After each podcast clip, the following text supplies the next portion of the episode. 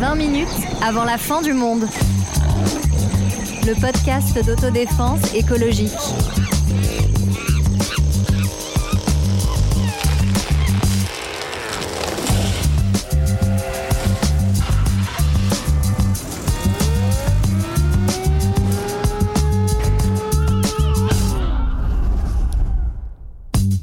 Bonjour, bonjour, bonjour. Qu'est-ce qu'il y a derrière le nucléaire? Au-delà des tours fumantes de vapeur d'eau, bien après les grilles et les sas, les contrôles et les doses, les mesures et les secrets, sous cette couche d'habitude et de préjugés, de promesses et de mythes. Ambiance radioactive autour de moi pour un épisode que nous faisons en partenariat avec l'incroyable équipe de Culture 2000. Salut à eux Dans l'épisode de Culture 2000 sur le nucléaire, vous retrouverez des explications scientifiques par les meilleurs experts de l'atome, évidemment. Ah oui. Et vous saurez tout sur les histoires d'amour entre protons et neutrons. De notre côté, on se demande ce que nous racontent les imaginaires du nucléaire en France, mais pas seulement, ces visions du monde, qui sont à l'origine de sa promotion comme de sa contestation. Bien sûr, on aborde tout ça avec modestie parce que c'est un sujet complexe, pas du tout conflictuel en plus, dont chaque thème pourrait donner lieu à des dizaines d'épisodes. Elle vérifie à côté de moi à l'instant si son dosimètre est bien réglé, c'est bien sûr Sarah. Salut Antoine, et bah il faut se barrer d'ici tout de suite, c'est tout. Bon, Voilà. on va tenter de faire Eh oui. ça en 20 minutes. Et elle tente de cacher à mes yeux les plans d'accès à la centrale de Nogent. C'est un peu suspect ça, et c'est évidemment Sonia. Ouh là là, ça me fait peur moi-même. Première question alors, le nucléaire, peur ou pas peur justement? Alors euh, moi j'ai pas trop peur euh, de la bomba, hein, de, euh, de cette bomba ou bombache hein, d'ailleurs, contrairement à- aux Ouais. générations d'avant qui ont grandi euh, sous l'ère de la guerre froide. Euh, en revanche, en préparant cet épisode et en Ouais. lisant pas mal de trucs sur les déchets nucléaires, j'ai commencé à avoir Ouais, quelques petites angoisses. Bon, tu vas les partager euh, avec nous. C'est une thérapie de groupe comme à chaque fois. Merci. Et toi Sonia? Bah, c'est un peu comme Sarah, j'avais pas peur du Ouais. nucléaire avant, j'étais plutôt euh, sous propagande française, euh, très pro-nucléaire, Ouais. euh, énergie décarbonée, tout ça, tout ça. Et la préparation de l'épisode m'a donné un tout petit peu peur d'un Ouais. risque terroriste dans une centrale euh, qui la Genre transformerait qui en énorme pas. bombe. Bon, on va creuser tout ça. Moi, peur, euh, disons simplement de parler de ce sujet en 20 minutes parce que c'est voilà, on pourrait y consacrer des années et des années d'études, mais c'est le défi qu'on se donne collectivement. Peut-être d'abord en regardant un petit peu ce qu'il y a dans cet imaginaire français du nucléaire entre entre grandeur, euh, exploitation, euh, avec peut-être au point de départ cette idée si française de l'indépendance et de la souveraineté. Oui, c'est ça, il y a une particularité assez Ouais. française avec le nucléaire, d'idée de grandeur, de Ouais. fierté nationale de cette industrie euh, qui nous vient euh, tout droit de la, de la post-seconde guerre mondiale, où on est quand même un pays qui a été, euh, j'allais dire colonisé, non mais occupé en tout cas. Oui, en occupé sorte. pendant 4 ans et dont il s'agit de redonner, auquel il s'agit de redonner un peu de fierté. Donc il y a cet imaginaire gaulliste euh, et, et cette bombe atomique, au fond, c'est permettre à la France de figurer du côté des vainqueurs. Oui, donc, Et- d'avoir son rang. C'est ça, de figurer parmi les grands. Et donc euh, c'est pour ça qu'en 45, dès 45, De Gaulle crée le commissariat à l'énergie atomique pour que la France ait sa bombe.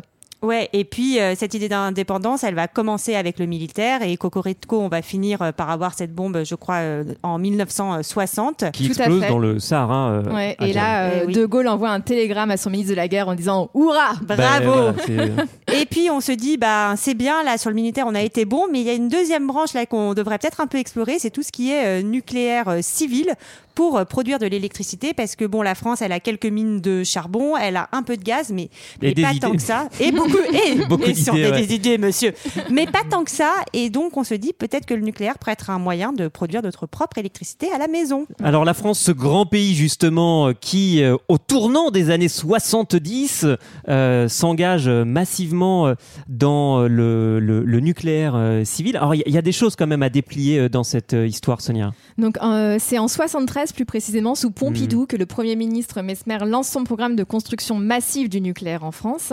Et Ouais. cette année-là, donc l'année suivante plus précisément, est décidée la construction de 13 tranches nucléaires, sachant qu'une tranche, c'est en gros un, un réacteur et tout ce qu'il faut pour qu'il fonctionne. Mhm.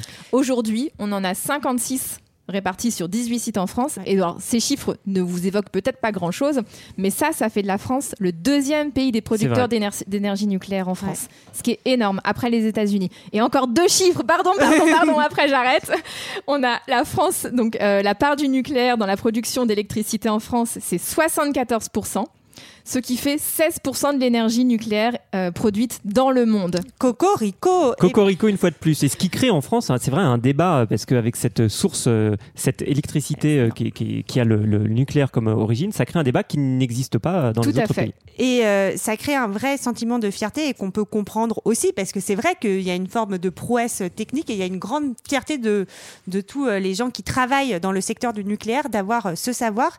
Et peut-être pour recontextualiser enfin, dans les années 70, on va vivre euh, le choc pétrolier qui, vont faire, qui va faire augmenter euh, le prix de, des énergies fossiles et du pétrole. Le pétrole est multiplié Et- par 4. Exactement, pétrole. exactement. Et donc euh, ça va, on va dire, un peu donner raison finalement euh, aux politiques qui euh, ont décidé de lancer. Alors c'était déjà lancé avant en fait, mais ça va être un prétexte Ouais. en disant, vous voyez, on a bien fait de, de construire plein Oui, de centrales, allons-y à fond. C'est ça, j'allais compléter ce que disait Sarah parce que l'erreur, ça pourrait être de penser que c'est le choc pétrolier Ouais, qui a ça. abouti à la création euh, et au développement euh, si fort du nucléaire en France. Mais non, ça date vraiment à- de, de déjà des années 60 et ça, ça ne va faire que renforcer, donner raison euh, à ce qu'ils ont choisi de faire. Et c'est vrai qu'il y, a- il y a cette justification. Alors dans les autres euh, thèmes évoqués, euh, il y a celui, on l'a évoqué donc de l'indépendance et aussi de la souveraineté, c'est-à-dire que la France maîtriserait cette technique. Alors sans faire de mauvais procès, on se rend compte que entre le discours public et l'image officielle, il y a une réalité industrielle qui est un petit peu plus euh, nuancée. Bah oui, parce que par exemple, le commissariat à l'énergie atomique va pas mal euh, commencer à bosser sur des designs de réacteurs 100% euh, français. Et me dis pas que les plans ils sont pas bons, Sarah. Eh ben, ils sont inférieurs à ceux des Ah. Américains, mon pauvre vieux. Ça. Et ben voilà. Eh ben du voilà. coup, on est obligé de fonder, donc ils fondent la, le, la Framatome. Et la Framatome, ça veut dire quoi? C'est la franco-américaine de construction atomique. Donc d'emblée, on est dans, dans un partenariat avec les États-Unis. La Framatome qui va donner Areva, qui redevient aujourd'hui Framatome, filière d'EDF, pour la petite euh, explication. compliqué tout ça. Et peut-être juste pour re- redire un mot, parce qu'on va souvent nous dire que c'est génial, on est complètement indépendant grâce au nucléaire. Rappelons quand même que euh, l'uranium, on le trouve plutôt, euh, notamment au Niger pour nous. Il y en Oui. a aussi euh, au Canada, en Australie, au Kazakhstan. Il y en a pas en France. Ça Alors, pas dans la Meuse. Si- alors, euh, dé- détrompe-toi, Sarah. Il y a eu des mines d'uranium en France, notamment dans le Limousin. Ah Euh, voilà, mais disons que c'est pas aujourd'hui euh, principalement euh, pour ça que voilà ces régions euh, sont, sont connues. Mais donc pour résumer cette, uni- cette, euh, cette euh, euh, industrie qui est censée être 100% française et faire notre, notre, notre fierté, c'est des matières premières qui viennent de l'étranger et des plans qui viennent des États-Unis. Voilà. Alors la souveraineté, elle n'est pas seulement dans euh, le positionnement industriel, dans la capacité à maîtriser euh, son énergie, euh, quand bien même il y aurait dedans des, des composants étrangers. Euh, la souveraineté, c'est aussi une question euh, politique. euh, c'est euh, qui décide de quoi finalement dans un pays, qui est maître de son destin, et on a l'impression qu'en fait ce sont euh, en fait euh, le peuple qui peut voter euh, par l'intermédiaire de ses représentants dans les démocraties représentatives.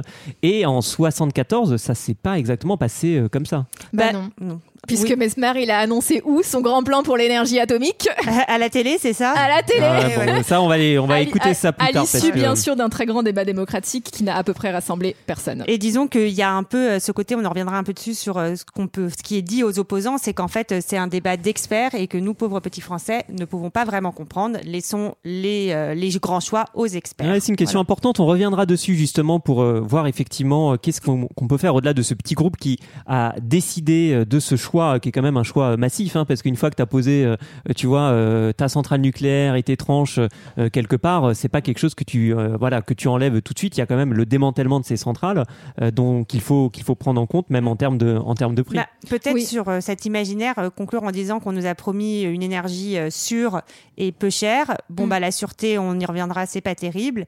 Et pas cher, bah, aujourd'hui, on voit que les prix du nucléaire augmentent. Démanteler des centrales, ça coûte très cher. Les réacteurs de nouvelle génération, les EPR, on attend toujours qu'ils soient terminés, ça coûte très cher. Voilà, tout ça coûte beaucoup trop cher. Oui, c'est ça. Donc, comme le disait Sarah, en fait, on n'a pas pris en compte dans le coût euh, de cette énergie la sûreté. Et euh, aujourd'hui, on- il y a des, questions de sécurité beaucoup plus euh, importantes qu'il n'y avait dans les années 60 avec le risque terroriste, d'une part. Et on n'a pas pris en compte le démantèlement, comme tu viens de le dire. Alors, la, la grandeur est une chose, euh, l'exploitation en est une autre. Il y, a- une histoire à laquelle je repense, c'est-à-dire avant même le nucléaire, avant même les questions dont on est en train de parler euh, aux États-Unis euh, dans les années, euh, à la fin des années 1910-1920, les Radium Girls, comme on les a appelées, des femmes embauchées en 1917 pour peindre au radium des cadrans, pour en faire des horloges ou des montres lumineuses, euh, et simplement pour être plus précises dans leurs gestes et tenir les cadences, elles trempaient euh, leur pinceau sur les lèvres, et euh, Ah ouais. beaucoup d'entre elles sont mortes dans des conditions euh, terribles. Oui, le entre- rouge à lèvres au radium, ça doit voilà. pas être terrible. Entre, entre 1928 et 1933, c'est une histoire vraiment très, très touchante. Il y a d'autres formes qu'on peut appeler en tout cas d'exploitation, c'est-à-dire on, retrouve dans, dans cette question peut-être euh, d'autres choses dont on a pu euh, parler, euh, notamment sur les personnes qui bossent dans ces centrales. Ben, c'est vrai que dans les centrales, on va trouver beaucoup en fait de personnes qui vont travailler en intérim. Donc on a un peu cette alliance, la technologie de pointe, la fierté française, et en fait on sécurise même pas le parcours de ces gens qui travaillent. pour donner un, un, exemple, les tâches les plus risquées, celles qui vont recevoir les doses annuelles euh, les plus importantes de radioactivité, euh, un écrasant pourcentage, à peu près 80%, ça va être des travailleurs intérimaires et pas des agents EDF. Euh, e mmh, et ça, on le voit très bien dans le film Grand Central de Rebecca ah, Zlotowski. Super film. donc on voit dans ce film comment les employés intérimaires, qui sont souvent des gens peu qualifiés, trafiquent les radiations auxquelles ils sont soumises pour pouvoir continuer à travailler. Parce que c'est tout simplement leur job, leur salaire qu'ils protègent au péril de leur santé. Et je voudrais juste vous lire un mot du de la critique du monde donc euh, de Jacques Mandelbaum euh, au moment de la sortie du film qui dit que c'est une histoire donc de prolétaires à la puissance X, le corps des hommes considéré comme déchet. Et donc effectivement, alors on voit dans les centrales, il faut aussi se rappeler que euh, on parle d'une centrale comme si c'était une réalité homogène. On en parle d'ailleurs dans l'épisode de Culture 2000 qu'on vous invite vraiment à écouter, que chaque centrale est différente. Mathilde Bourrier, qui est une chercheuse française, a bossé sur quatre centrales de façon très détaillée, deux françaises, deux américaines, et elle montre bien que dans des petits gestes au travail, euh, il y a des différences d'une centrale à l'autre. Et donc pour essayer de comprendre comment marche une centrale comme lieu de travail, comme organisation, il faut aller regarder euh, en détail comment tout ça se passe. L'autre imaginaire qu'on voit à l'œuvre dans le nucléaire, c'est celui, je, je pense qu'il n'y a pas d'autre terme pour euh, le qualifier, de colonialisme. Bah oui, parce que euh, bah, avec l'exemple de la France qui est le plus l'un des plus frappants, hein, c'est où est-ce mm. qu'on va faire nos petits essais nucléaires? Bah pareil, hein, on va on va pas le faire dans le Limousin. Non, non, non, non, mm. non. On va plutôt aller faire ça euh, dans nos anciennes euh, colonies, donc en Algérie notamment, hein, donc dans les années 60 qui après l'indépendance. Qui, qui, est à l'époque un département français. En oui, mais on va continuer après 62 à continuer alors que c'est même plus jusqu'en 1966. Voilà, donc c'est très long, ou notamment en Polynésie française. Et oui, c'est ça. Le dernier essai nucléaire en Polynésie française date de 1996. Donc on a toujours l'impression, euh, dans cette histoire du nucléaire euh, comme dans d'autres, qu'il y a des, corps qui sont moins valables que d'autres, qu'il y a des territoires qui sont moins valables que d'autres. Et j'ai envie qu'on écoute justement, tu en parlais, euh, Sonia, Pierre Mesmer, dans cette fameuse intervention à la télévision. Mesmer qui a été Premier ministre de 72 à 74. Là, on est au printemps 74. Et il a une grande annonce à faire à son peuple. Ont pris la décision de réaliser en 1974 et 1975 le lancement de 13 centrales nucléaires de 1000 MW chacune qui coûtent environ 1 milliard de francs actuels chacune. C'est une décision extrêmement importante. Je vais vous montrer comment et pourquoi. 13 000 MW, c'était la puissance thermique totale installée d'électricité de France il y a deux ans, 1972. Et c'était la puissance totale d'EDF en 1962.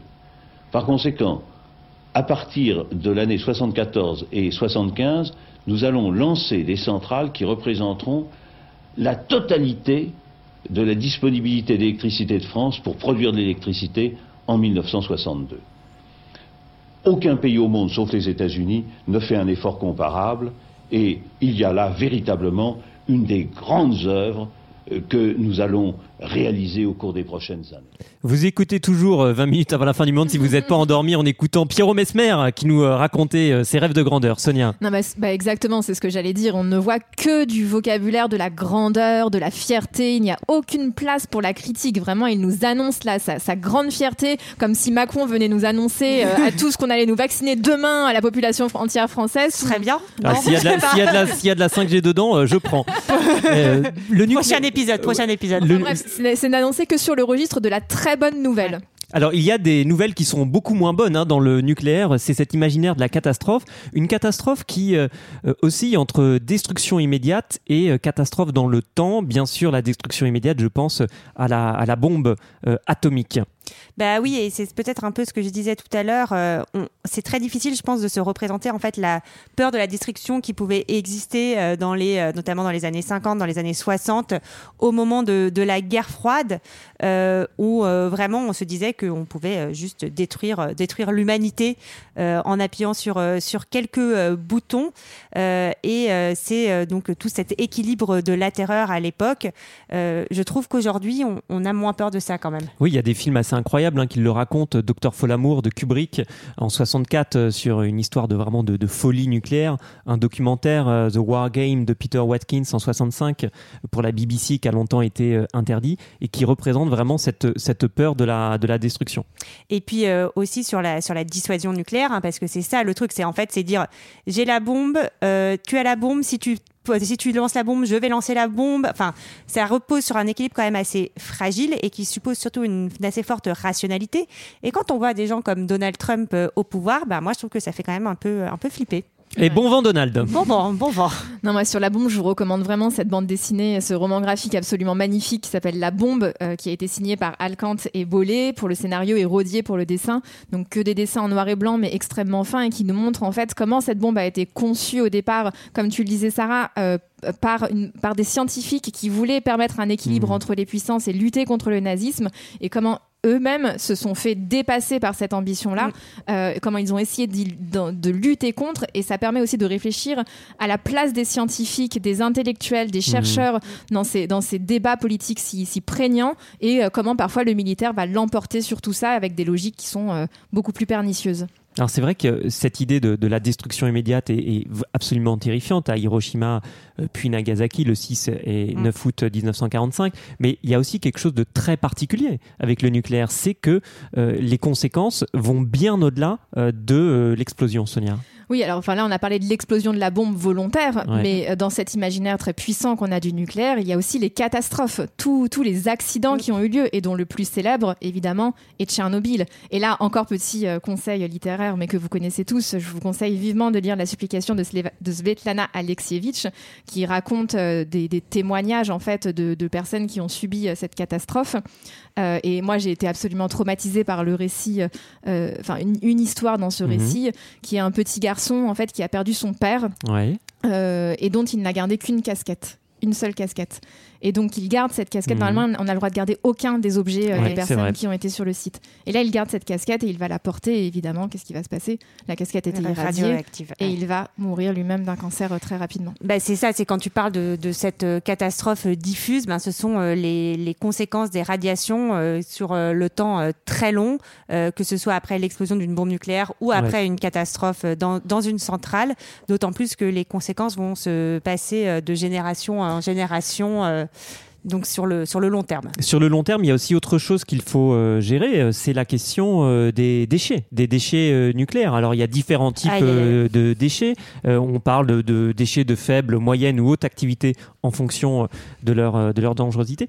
Mais alors qu'est-ce qui se passe avec ces déchets nucléaires? Alors déjà, ce qu'il faut comprendre, que c'est les déchets nucléaires, ça va euh, des chaussures que vont porter les mecs qui vont Ouais. entrer dans le cœur des centrales, mais aussi par exemple dans des labos pharmaceutiques ou dans des hôpitaux, on va faire des radios. Enfin, tout ça, ça va être des déchets radioactifs plutôt donc à faible intensité et qui vont rapidement se détruire. Rapidement se détruire, c'est 300 ans. Oui, c'est ça. Ça veut dire qu'il y a quand même suite, la durée, le, tout de suite, elle Voilà. frappe. euh, Et on va jusque aux déchets qui sont ben, euh, tout ce qui a fait euh, la, la centrale nucléaire, jusque à l'uranium usé qu'on a utilisé Mhm. comme combustible, qui vont là mettre euh, des centaines de milliers, voire des millions d'années en fait à en fait ne plus être radioactifs. Donc ces déchets sont très divers et on ne sait pas très bien encore comment euh, comment les traiter. Moi, ce que je trouve passionnant dans ces histoires-là, c'est euh, donc l'une des manières de traiter ces déchets, c'est de les enfouir, mais aussi euh, de communiquer aux générations futures, aussi et presque plus qu'aux générations, aux civilisations futures, parce Ouais. que dans 100 000 ans, on n'a pas idée de Mm. qui peuplera la planète. Et donc, il y a toute une réflexion sur les signes visuels qu'on va laisser pour, euh, pour, de, pour, euh, pour permettre de savoir ce qui se trouve dans ces sites enfouis. Oui, c'est Parce ça. que c'est- En quelque fait, chose c'est prévenir du danger. c'est ça, parce que quelque chose de caché, on pourrait évidemment penser que c'est un trésor. Eh Et les signes aujourd'hui qu'on estime pouvoir faire peur, peut-être que d'autres les interpréteront euh, autrement, comme au contraire des signes de grande valeur, de tombeau, par exemple, si c'est une, une tête de mort ou des choses comme ça. Et alors, ce qui est intéressant, c'est qu'aujourd'hui, donc les déchets de moyenne et haute intensité radioactive, ils sont aujourd'hui entreposés à la Hague, donc ils sont mis dans des gros bidons, ils sont enterrés sous dans des, des bétons. J'espère que c'est des gros bidons. Hein. Assez, assez fort. Et le but, à long terme, c'est de les enterrer sur le site de CIGEO à Bure, exactement. de, les de les enfermer dans, 500, dans des galeries souterraines à plus de 500 mètres de profondeur. Mais un, tout ça, c'est pas encore prêt. Deux, aux États-Unis et en Allemagne, où on a déjà fait ça, il y a eu des accidents, il y a eu des problèmes. Donc en fait, très concrètement, aujourd'hui, on ne sait pas très bien comment traiter ces déchets. Et souvent, quand on pose la question, il y a cette très forte croyance des pro-nucléaires dans la science. C'est bien, hein, la science, ça fait plein de choses bien, mais qui vont dire pas de souci, on va finir par trouver une solution, mais il va quand même falloir la trouver au bout d'un moment. Ouais, et puis j'ai envie de te dire, et puis trois, euh, si c'est enterré aussi profond, moi j'ai envie d'aller creuser, hein, parce que si c'est aussi caché, je me dis qu'il y a quelque chose à récupérer. mais ce qui est intéressant, c'est que d'emblée, ça a été théorisé comme ça. D'emblée, mm. on a pensé dans les années 60, quand on, en a mis, quand on a mis en place cette industrie du nucléaire, on a pensé, mais c'est pas grave, dans 10 ans, dans 20 ans, dans 40 ans, on trouvera une solution. Sauf qu'on se rend compte, euh, 70 ans plus tard, qu'on n'a pas trouvé on de solution. On n'y est toujours pas tout à fait. Oui, en fait, et puis toujours un peu ce, ce truc asymétrique c'est que tu as 95% de la radioactivité qui est contenue dans 3% euh, des déchets. Donc, il y a pareil, il y a ce, décalage. Et ce que je trouve frappant, moi, par rapport à la question écologique, dont on parle souvent quand même dans ce podcast, c'est la question des échelles de temps. Ah bah euh, ça veut dire que euh, c'est un temps au-delà duquel on a beaucoup de mal à se projeter. C'est un peu comme la durée du dioxyde de carbone dans l'atmosphère, ou les effets d'irréversibilité. C'est un mot voilà, pour dire simplement que bah, quand des espèces disparaissent, bah, elles reviennent pas, elles disparaissent, c'est tout. Et c'est ça qui est assez, euh, c'est ça qui est assez on difficile. On laisse des trucs sympas aux générations futures.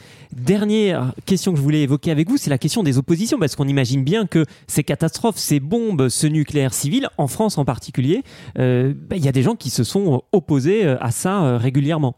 Bah oui, donc euh, dès le début, hein, dès euh, les années 70, quand on a la génération, la généralisation du tout électrique et tout nucléaire, on va avoir de premières, euh, des premières manifestations, notamment à Fessenheim, le 12 avril 1971. C'est la première manifestation contre le nucléaire civil avec 1500 personnes qui marchent. Fessenheim qui est aussi notre premier, enfin qui a été fermé là dernièrement. Et... Alors attention, dont les, dont les réacteurs ont été arrêtés, mais dont le démantèlement ne commencera ah oui. ouais, parce que Sarah, elle dit ça comme si c'était un Airbnb, quoi. tu sais, tu, tu prends la clé. Ça y est, j'ai rendu la clé. Allez, voilà. Donc en 2025, le début du démantèlement. Autre chose que je voulais, moi, que j'ai en tête par rapport à la, à la critique, et euh, on retrouve ça dans un livre qui est vraiment super euh, d'une chercheuse qui s'appelle Cézine Topchou, euh, sur la façon dont la critique a changé. C'est-à-dire que dans les années 70, c'est une critique qui porte sur plein de trucs. la technique, la consommation, le capitalisme, la bombe, évidemment. Et puis cette critique-là, elle a changé au cours du temps. Elle s'est un petit peu affaiblie. beaucoup de scientifiques sont entrés dans un rôle plutôt de contre-expertise. Et en même temps, ce qu'on retrouve dans, euh, disons, euh, la caricature des opposants, toujours un petit peu ce portrait de l'écolo chevelu euh, qui serait pas du tout, pas du tout réaliste. Oui, on est passé en fait d'une critique systémique d'un système de consommation à mmh. une critique beaucoup plus. la seule critique qui a été acceptée aujourd'hui, c'est une critique presque de la technologie même. Comment est-ce qu'on va gérer les déchets? Une mhm. critique d'experts. Et ça, enfin, tout ça aussi, c'est extrêmement euh, bien documenté dans la pièce de Nicolas Lambert, Avenir radieux, qui montre comment euh, on a un simulacre de démocratie pour permettre la critique du nucléaire? Comment on l'encadre euh, au sein de commissions, de débats de faux débats publics autour desquels il n'y a aucune communication euh, pour, pour faire semblant qu'on permet un débat?